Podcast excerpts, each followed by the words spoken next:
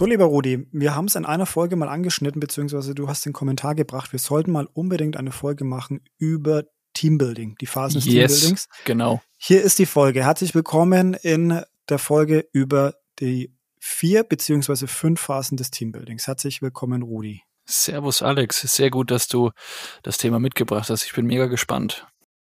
Ja, es war ein tolles Thema. Du hast mich tatsächlich angefixt. Ähm, es ist etwas, was ich super gerne ähm, Führungskräften beibringe, weil es auch Sichtweisen verändernd ist mhm. und extrem hilfreich im Alltag.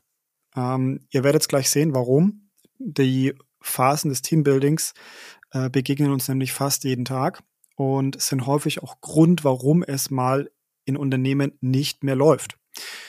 Steigen wir einfach mal ein. Ich würde sagen, ähm, wir gehen auf jede Phase einzeln rein, geben ein bisschen so unsere Erfahrungen mit und ähm, dann werdet ihr sehr viel davon lernen da draußen. Also die Phase Nummer eins, Rudi, du kennst sie, die nennt sich Forming. Das heißt, das Team kommt zusammen und formt sich erstmal. Mhm.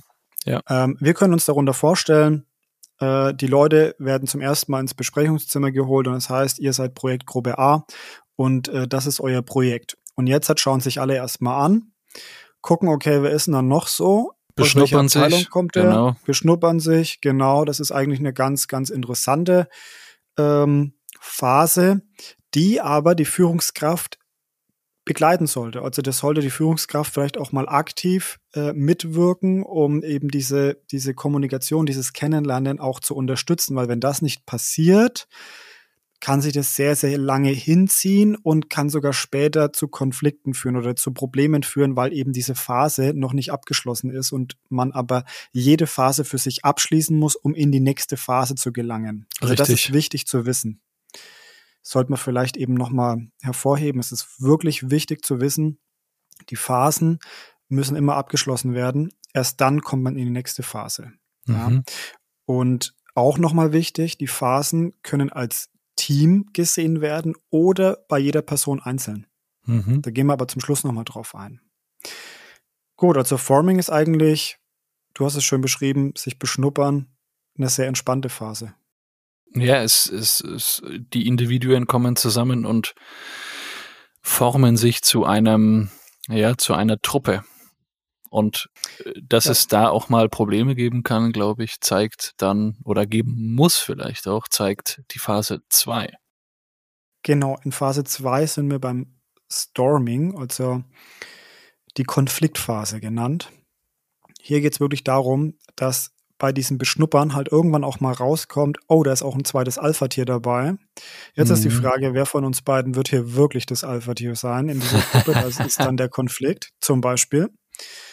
Ähm, natürlich ist auch immer wieder die Frage, wer hat welche Aufgabe, wer hat welche Verantwortung, wer kann etwas besser oder schlechter. Ja? Also man kennt das ja aus äh, Gott, verschiedenen äh, Team-Events vielleicht auch, verschiedenen kleineren Aufgaben. Es ist immer interessant, welche Rolle spiele ich jetzt in dem Team und da gehören Konflikte wirklich dazu.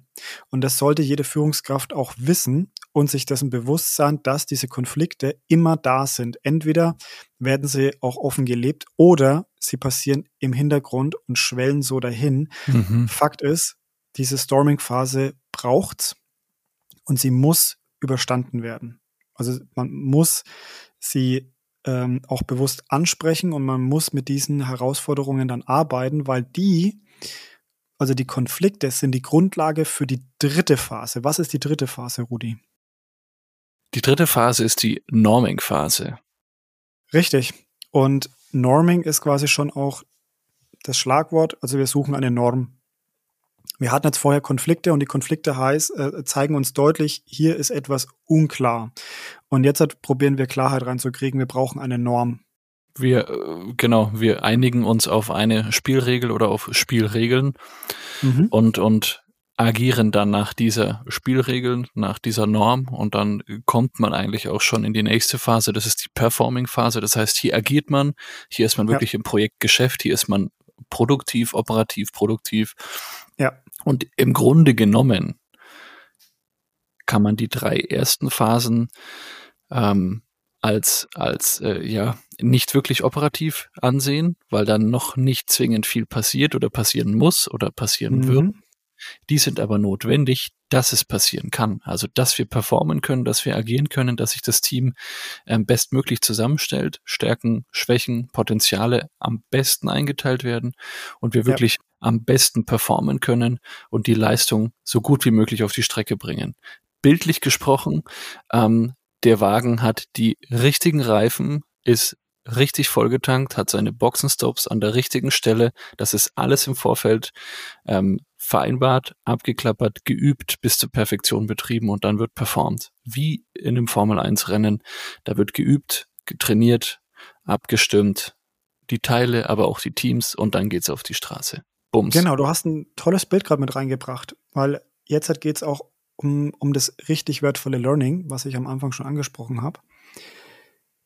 Die ersten drei Phasen sind wichtig, um dem Team eine Grundlage zu bieten, damit wir auch diesen Flow im Team erreichen und die Aufgabe geil durchführen können. So, was passiert aber, wenn bei diesem Boxenstop-Team ein neuer neues Teammitglied mit reinkommt? Mhm. Ja, das neue Teammitglied hat keine Ahnung, wie ähm, was vorher passiert ist. Also, wir fangen bei einer Veränderung des Teams immer wieder von neuem an. Das heißt, wenn ein Teammitglied ausscheidet oder einfach nur ein neues Teammitglied dazukommt, müssen wir wieder diese drei Phasen durchlaufen. Wieder eine Forming-Phase, das heißt, das Teammitglied muss vorgestellt werden, genauso wie alle anderen Teammitglieder. Ähm, die müssen sich erstmal beschnuppern. Dann wird es da vielleicht auch noch Fragen geben oder eben Konflikte die in der Storming-Phase. Dann muss man ihm eben auch die Regeln erklären, ja. vielleicht mit ihm gemeinsam auch nochmal Neue Regeln definieren? Neue Regeln definieren, genau, kann auch passieren. Ähm, und dann ist auch diese Person mit im Team und kann tatsächlich auch äh, performen. Beziehungsweise hält das Team nicht auf. Und das ist so wertvoll, wenn man da mal drüber nachdenkt, denn in, in vielen Unternehmen passiert es ja monatlich, dass neue Mitarbeiter eingestellt werden und was passiert bei diesen neuen Mitarbeitern? Die kommen in eine neue Firma, das ist auch als Team zu sehen. Du musst die Leute erstmal vorstellen, weil ansonsten Richtig. ist nur Unklarheit. Äh, dann kommt es zu Konflikten, weil die neuen Leute, ihr kennt's da draußen, wir haben äh, eine Folge aufgenommen ganz am Anfang, ähm, die ersten äh, Wochen im Betrieb gut überstehen. Ja, die neuen Leute bringen immer noch mal neue und andere Ideen mit und andere Sichtweisen und machen sich damit nicht nur Freunde. Klassische Storm. Ja, genau. Dann muss man ihnen halt die Regeln erklären oder eben mit ihnen neue Regeln schreiben. Und dann sind auch die absolut ähm, wertvoll fürs Team, fürs Unternehmen. Und das kann man beeinflussen, aber natürlich nur, wenn man davon weiß.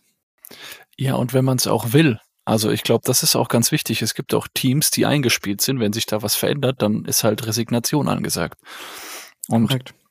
dann kommt man halt in der Regel, deswegen hattest du am Anfang auch gesagt, vier oder fünf Phasen, in diese fünfte Phase, in die Adjoining-Phase.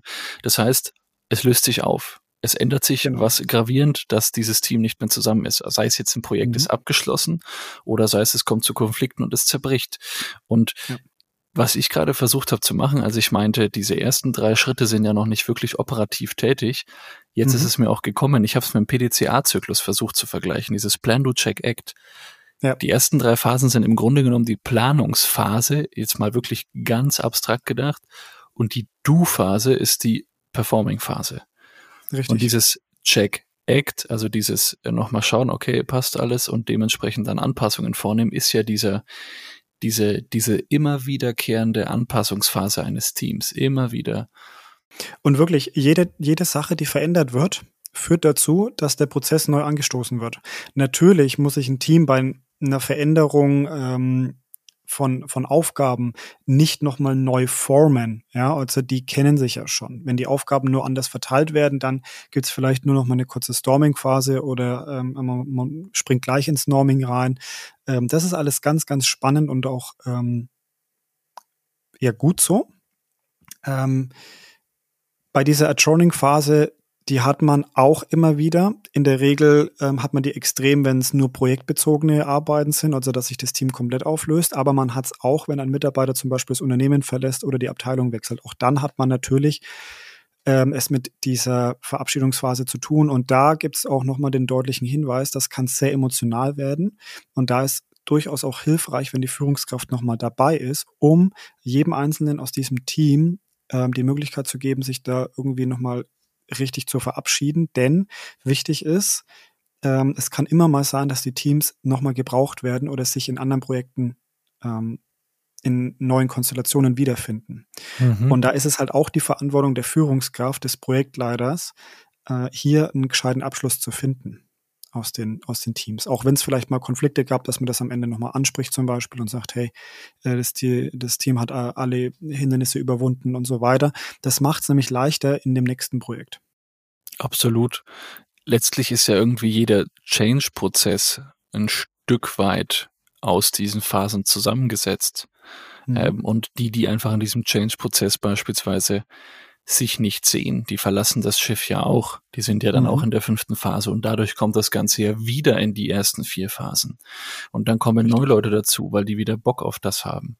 Und jetzt, jetzt kann man vielleicht auch verstehen und erahnen, warum gerade große Change-Prozesse jetzt auch vor dem Hintergrund Digitalisierung etc. pp. wirklich so viel Fingerspitzengefühl für Führungskräfte, aber auch natürlich fürs gesamte Unternehmen ähm, bedürfen, ja. weil du hier massiv in jeglichen Bereich eingreifst. Ja, du, du, du greifst in ein organisch gewachsenes Konstrukt ein und mhm. möchtest dieses organische Konstrukt natürlich auch am besten organisch entwickeln. Natürlich geht's, dass du einfach irgendwelche Leute einstellst, die irgendwas durchprügeln, was vorgesetzt wird von Investoren. Läuft meistens. Aber auch die machen diese so, Phasen durch. Na, ne? Auch die Trotzdem. machen die Phasen durch, nur da läuft's halt meistens dann eher in Phase 5 rein, weil da wird dann häufig einfach verlassen. Weil mhm. viele Leute sagen, hey, das, das ist jetzt nicht mehr so in Anführungszeichen organisch, wie es davor war. Dem mhm. Ganzen Zeit zu geben. Das ist, hatten wir ja auch am Anfang gesagt, ist, glaube ich, das Wichtigste in diesen fünf Phasen, vier Phasen. Korrekt. Sehr, sehr spannend, sehr, sehr, sehr spannend. Genau, also Leute, es gibt äh, wirklich vier wichtige Phasen. Ich wiederhole nochmal, Forming ist die erste, danach kommt Storming, dann kommt Norming und dann kommt Performing. Ähm, jede Phase muss einzeln durchlaufen und abgeschlossen werden, um dann in die nächste Phase zu kommen. Das ist ein wertvolles Learning, was ihr mitnehmen solltet. Und ähm, je nachdem, wie sich das Team verändert, muss jede Phase nochmal neu durchlaufen werden, beziehungsweise kann es sein, dass man in vorherige Phasen zurückspringt. Und was mir jetzt gerade noch in den Sinn kommt, ist, im Grunde genommen sind die vier Phasen ja auch Abbild einer jeglichen Entwicklung eines Individuums auch. Hattest du ja auch schon angesprochen, jeder Einzelne muss die Phase durchlaufen, aber jetzt mal weg mhm. von einer Teamarbeit ist es ja in der Entwicklung auch so. Genau. Du hast, du hast erst sage ich mal, das, was du kennengelernt hast, du nimmst deine Umgebung wahr, Pubertät, du fängst irgendwie an, das Ganze ein bisschen kritisch zu betrachten, fügst dich dann aber in deine Norm, in deine Wertvorstellung, mhm. agierst da drin und irgendwann kommt dann wieder der Punkt, dass du sagst, okay, gut, ich bin jetzt umgezogen oder sonstiges und muss mich wieder dem Ganzen stellen. Also mhm. ich glaube, dass es immer allgegenwärtig diese Phasen, nicht nur in Teamarbeit oder sonstigem. Und die, die Meisterschule ist es, das Ganze wirklich als Treppe zu sehen, wo du einfach wirklich Stufen nach oben gelangst, wobei das ja wieder so ein Zielcharakter hat. Ich glaube, es wird einfach wirklich, du musst es einen Sack voller Chancen und Möglichkeiten sehen. Und immer wenn du reingreifst und eine neue, äh, eine neue Möglichkeiten äh, Kette siehst, von eins bis vier bis fünf Phase eins bis vier bis fünf ist es einfach eine Möglichkeit, daran zu wachsen und zu lernen. Genau. So, jetzt haben wir alle ähm, Phasen angesprochen und äh, dieses Teambuilding ist wirklich sehr, sehr wertvoll. Ähm, der Brody hat es zum Schluss nochmal aufgegriffen. Ihr könnt es beruflich natürlich nutzen, da ist es am wertvollsten, aber auch im Privaten äh, wird es euch sehr, sehr viel helfen, wenn ihr damit anfangt auch zu reflektieren. Solltet ihr dazu nochmal Fragen haben, kommt gerne auf uns zu. Also wir werden da auch einige Beiträge dazu bringen. Es ist tatsächlich ein sehr wertvoller Tipp, den wir auch in äh, Unternehmenscoachings immer wieder mitgeben, denn das ist wirklich verändernd. Und auch Rudi hat dieses Schlagwort Change-Prozess nochmal mit reingenommen. Das passiert tagtäglich in jedem Unternehmen. Wenn es dazu Fragen gibt, kommt auf uns zu. Ähm, wir unterstützen euch gerne und wir stellen auch ähm, ja eure Fragen auch gerne in anderen Folgen vor. Wenn wir dazu eine Folge aufnehmen sollen, schreibt uns an. Wie immer, ihr erreicht uns als Kommentar unter dieser Folge oder gern auf LinkedIn oder über Instagram. Wir verlinken einfach nochmal alle Profile hier unten. Jetzt erstmal viel Spaß beim Nachdenken und Reflektieren über diese Folge. Macht's gut, ciao, bis zum nächsten Mal. Ciao, ciao.